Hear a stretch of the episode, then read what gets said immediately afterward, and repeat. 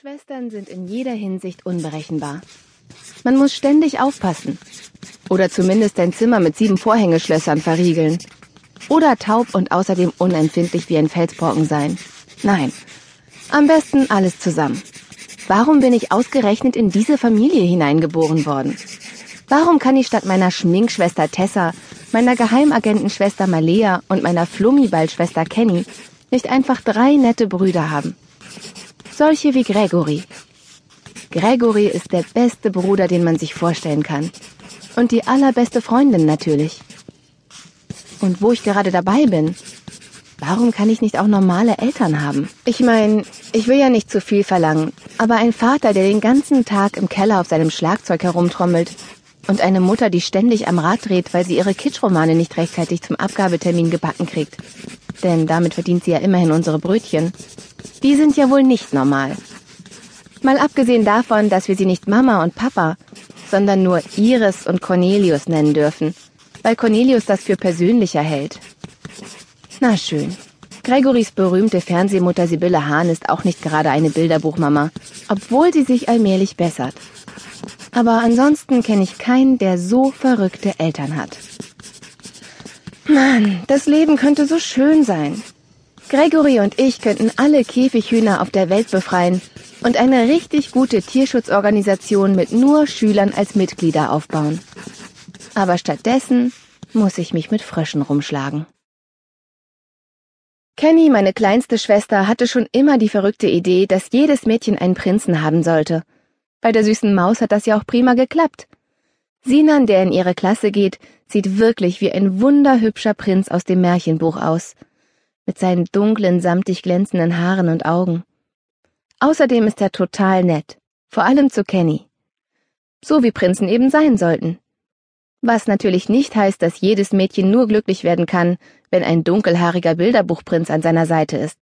Kenny allerdings glaubt das. Sie ist felsenfest überzeugt, ich wäre traurig, weil ich keinen habe. Wie kommt die bloß auf die Idee? Aber sie ist ja leider erst sieben. Deswegen sind in Kennys Welt Prinzen wohl zwangsläufig mit Fröschen verknüpft. Oh, das Märchen vom Froschkönig muss sie mächtig beeindruckt haben. Tja, und heute Morgen mache ich also ahnungslos meine Schublade mit der Unterwäsche auf und herausspringen, echt mir direkt ins Gesicht, unzählige Frösche. Gefühlte hundert. Ich bin fast ohnmächtig geworden. Die Viecher fühlen sich vielleicht eklig an, kalt und glitschig besonders wenn man gerade aufgewacht und nicht unbedingt in optimalster Vorschlaune ist. Allerdings schienen die armen Dinger auch nicht gerade in Mädchenlaune zu sein, denn bei meinem Anblick reagierten die noch entsetzter als ich, hüpften hektisch durch meine Klamotten, über meine Bettdecke und quer durchs Zimmer. Die einzufangen war komplett unmöglich. Ich habe nicht mal einen einzigen zu fassen gekriegt. Jeder glitschte mir sofort wieder aus den Händen, bevor ich ihn richtig packen konnte. Außerdem wollte ich den Fröschen ja nicht wehtun. Gerade als ich drauf und dran war, entnervt loszuheulen, steckten Kenny und ihre Bonbonfreundin Bändche, die bei uns übernachten durfte, ihre Nasen zur Tür rein. Die beiden strahlten wie Prinzessinnen im Süßkramparadies.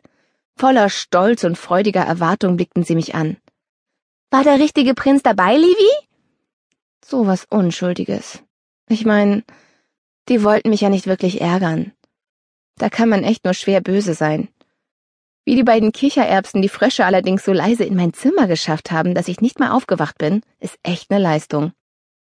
Also habe ich mich auf mein Bett gesetzt, die hüpfende Froschmasse angeguckt und bloß leise geseufzt. Das müssen die beiden aber auch wieder falsch verstanden haben. Du musst sie küssen, Livi. Das weißt du doch, oder? hat Bonbonbändchen mich ernsthaft belehrt. Sonst kann es nicht klappen. Ich nickte ergeben.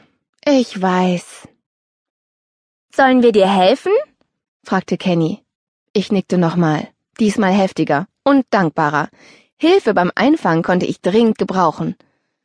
Leider war das aber gar nicht das, was Kenny gemeint hatte. Sie stürzte sich zwar sehr geschickt auf einen der kleinen Hopser und kriegte ihn auch zu fassen, doch dann küsste sie ihn mit sehr feierlich gespitzten Lippen. Und als nichts passierte, außer dass der Frosch blöd guckte, da ließ sie ihn wieder los. Ich glaub, der war's nicht. Ich beschloss, mein Zimmer den küssenden Prinzessinnen zu überlassen und erstmal duschen zu gehen. So ist meine Familie nun mal. Das nennt man wohl Schicksal. Aber muss es ausgerechnet ich sein, die mit diesem Schicksal geschlagen ist?